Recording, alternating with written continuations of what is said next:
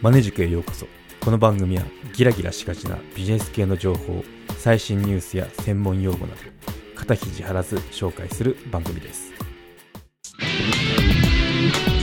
ポッドキャストの始め方音声コンテンツの作り方 Amazon Unlimited 会員であれば無料で読むことが可能ですのでチェックしてみてください。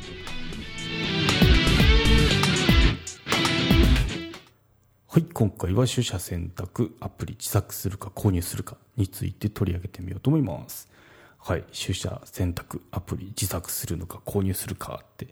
いうテーマなんですけど、まあ、あの、プログラミングできる方にありがちな悩みだと思うんですけど、まあ、なんかこう、投資をするのか、それともなんか自分で、あの、自分たちでやるのかっていう判断に迫られた時に役に立つのかなと思いますね。はい。そうですね。なんでこんな話してるかっていうと、最近プログラミングの本を読み漁ってたんですよね。うん。そう。なんでかっていうと、まあ、ちょっとサイトの運営をしてて、で、ツールを使ってるんですけど、これ、なんか自分でもできるんじゃねとか思ったんですよ。で、実際、あの、調べてみて、あの、結論はできるなっていうのに至ったんですけど、だったら作るのか、否かっていうのはまた別な判断になったんですよね。っていうので、まあ、ここでちょっと大切な考えっていうのが、まあ、その作るのか買うのかですね、投資するのかしないのかっていうとこですね。うん、で、まあ、プログラミングやられてる方とか、あとまあ中堅どころでもちょっとアドバイスが違うんですけど、まあ、ちょっとそういった時に意識したいビジネスの考えっていうのをシェアしてみようかなと思いますね。はい。うん、そうですね。何かアプリ、まあ、ツールとかですね、必要な時っていうのは選択肢として、プログラミングできますよって人であれば、まず自作するっていう選択肢があるんですよ。作っちゃおうかな、自分でっていうと。あとはまあもう単純にあれば買うっていう2パターンあるんですけど、まあそういった時の判断方法ですね。はい。で、その2段階あるんですけど、まあ1つ目ですね。駆け出しプログラマー。作るべきですね。うん。理由っていうのはもう、あの、経験になるからです。これ、あの、プラプログラミングの本って3500円くらいするんですけど、あの、それを、テキストを、それこそ写経、まあ大体3500円で結構厚い本なんですけど、あの、書いてるのってほとんどプログラミングなんですよね。で、ここの部分の解説はみたいな感じであるんですけど、それを実際に見るだけじゃなくて、実際に作って試してみるっていうのが大事ですね。うん。なんで、写経しながら、あの、動かしながら、ちょっと書いてみて、あ、こうなるんだ、みたいな、確認しながら、あの、作ってみるのは有益ですね。うん。で、一番いいのが、まあ、写経して動くのはできるんですけど、まあ、動くよ、動くようなことが書いてるんで、あの、自分で何か、このアイデアいけるんじゃないかなってこう設計までしてやってみるっていうのが一番あの覚えやすいなんだろう覚えやすいというか身になり身になる使い方ですね、うん、なんでもう本当写経して自分でアイデア出してこれとこれ組み合わせたらこうなるなっていうのをやってアプリ出してみるっていうのはいいと思いますね。はい。駆け出しプログラマーですね、うん。まあ、ここであの結構時間かかると思うんですけどあのまあ、業務で活かせたりとかするんで、まあ、ここっていうのはあの悩むこともあると思うんですけど、動かねえとか。なんか特にウェブ系ってあの真っ白になったりするんですよね。どこがおかしいんだみたいな。うん、っていうのもデバッグの方法とか、ここが悪いんだっていう探る手法とかも、あの、いろいろ学べるんで、あの、いいですね。うん。と、コンソールを、で、コンソールでそのエラーログ出してみるとか、なんかこう、ウェブ系だったらアラートでこう、値を見てみるとか、なんかいろいろあるじゃないですか。まあそういった、こう、なんだろう。ノウハウっていうのが溜まっていくのでやってみるといいですね。はい。なので駆け出しプログラマーはもう自分で作ってみましょうっていう。もうこれ一択ですね。はい。で次が中堅以上ですね。まあもう業務経験も何年もありますよ。とかまあ大体あの設計もできるしみたいな風になってくると、まあ、ちょっと変わってくるんですよね、うん、実際に作らなくたっても、まあ、言語関係なしで、まあ、どうせきっとこういう風になってんだろうなっていうなんかこう語ってあるんですよ。こういう風に作るべしみたいなのが。うん、あるんでそこっていうのは別に Java だから C だからとかなんかこう言語が変わったからどうってことはなくてなんかもう考え方で大体こうだからきっとこういうのあるよねほらあったみたいなそんな感じなんですよ。うん、っていうふうになってくるんで、まあ、こういった時はじゃあその、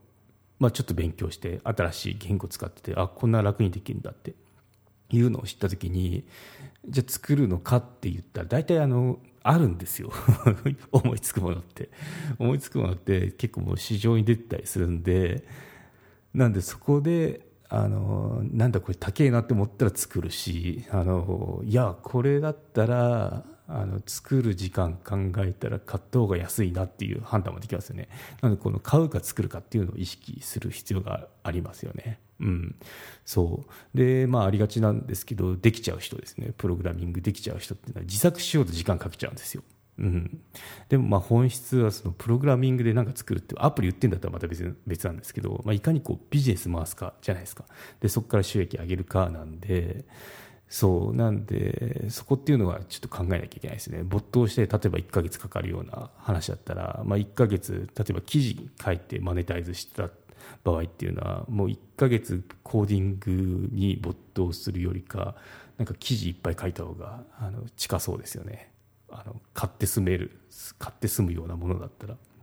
うん、なんでそこっていうのはちょっとこう天秤にかけて考える必要がありますよって、うん、これ会社でもあるんですけどなんかプログラミング得意な人があの移動してきましたと。で業務改善でなんかこれシステム化しましょうっつって自分でコーディングしましたとかっていやいやいやあなたの1か月間あのコーディングだったんですかみたいないますからね。で、これは無料ですとか、いやいやいや、会社はあなたの給料出してますから、って。他の仕事あったのに、だかコーディングは別に外注でいいじゃん、みたいな、いう話とか結構あるので、うん、そう、コスト意識っていうのも、あの、考える必要になってきますよね。中堅どこだと。うん、内作がいいのか、それとも、なんかこう、買ったの方がいいのかとか、うん、それともアウトソーシングなのかとか、いろいろこう、選択肢って増えてくると思うんですけどこういったのを総合的に判断する必要がありますよねって。うん、そうなんでまあここ大事なとこが、まあ、自分でできちゃうからこそあの自分でやるっていうのを手放すっていう選択肢も必要なんですよっていうとこですね。うん、例えばなんかギタリストがあのギターリストはギター弾いてなんぼじゃないですか。なのにギターから作っちゃうみたいなそんな感じですね。はい。やギター作る前に曲作るよみたいな話ですよね。はい。まあそういったことって結構ありがちですよと。プログラムってあの結構無形なんであの没頭しかも没頭しちゃう結構中毒性ありますからね。面白いんですよやっぱ。うん。そう。だからうん。ちょっと危険ですよね。その没頭しちゃうとあの本来本質じゃないとこに走りがちっていうのがあるので、はい。そうですね。まあ、ぶっちゃけなんですけど、正直難しいです、この判断っていうのが。うん。で、購入する選択肢って、まあ、投資なんですけど、いや、難しいですね、これは。うん。でも、これって必要なのが、あの、リーダーの方だとこういった判断っていうの判断というか決断ですね。知っていかなきゃいけなくなるんですよね。うん、そうやっぱこれプレイングマネージャーに似てるかなって思いますね。リーダーになったらこう自分でもできるんだけどこう部下にお願いして業務を回すっていうあの動き方になっていくんですけどルールが変わって。そうなんでこの、まあ、アプリ作れるんだけど買って済むよねだったら買ったりとか、うん、そう。まあ、自分がアイデア、まあ、設計とか、まあ、構想コンセプトだけ作って、まあ、設計からこう部下にやらせるとかいうパターンもありますよね。うん、なのでここっていうのはあの、まあ、広く浅くこう知っとかなきゃいけないとこになりますね。だんだんあの浅くなってきますからね。やっぱあのどんどん日進月歩で技術っていうのは変わってくるし。ででもまあこのコアな部分っていうのはそんなそんなっていうかコアな部分変わんないんで考え方っていうのが。そこはあのそこを芯に持っていくとあのなんだろう部下が部下から教えてもらった新しい技術を生かしてこういうことができるなとかこうそういった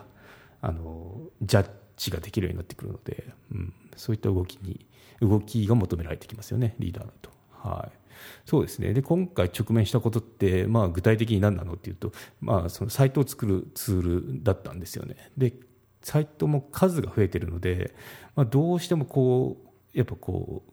とっちらかってくるので簡素化したかったんですよ。で、まあ、そのツール調べてみたら、まあ、これ自作できるなレベルだったんですよ。だったらでも作るとしたら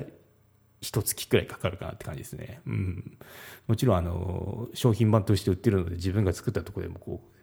機能そぎ落としての、まあ、ギリギリまあ自分が使う範囲だとこのくらいできるかなっていうレベルなんですけどね。うん、そうで、まあ、すでに導入してるんですけどだからもう投資をすでにしてるんですよね。でなんでそのやめたがってんのっていうと、サブスクなんですよ、これ。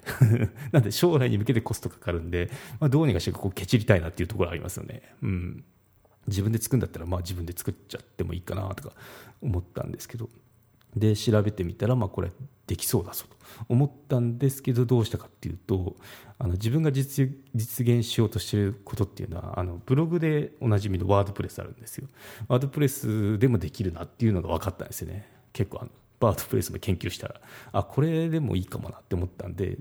開発もやめました。開発もしないであの、まあ、既存のワードプレスを生かしてどうにかできそうっていうことでそっち路線でいくことにしましたね、うん。そうまあ、その今まであるその記事っていうのはワードプレスの移行作業っていうのがあるんですけど、まあ、移行しきったらこれはこれ強いかなって思ったのがこうデータベースになるのでその復旧作業ですね。何かあった時とかデータ消えちゃったとか言った時に戻しやすくなる。っていうのがありますね。あとはまあ運用フローもその今まで2系統あったわけですよね。そのサイト、まあ、HTML のそのなんだろう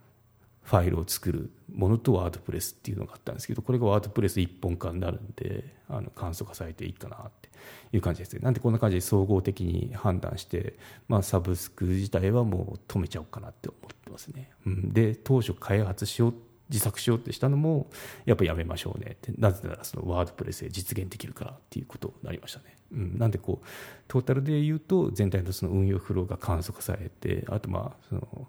リカバリーですねデータのリカバリーにも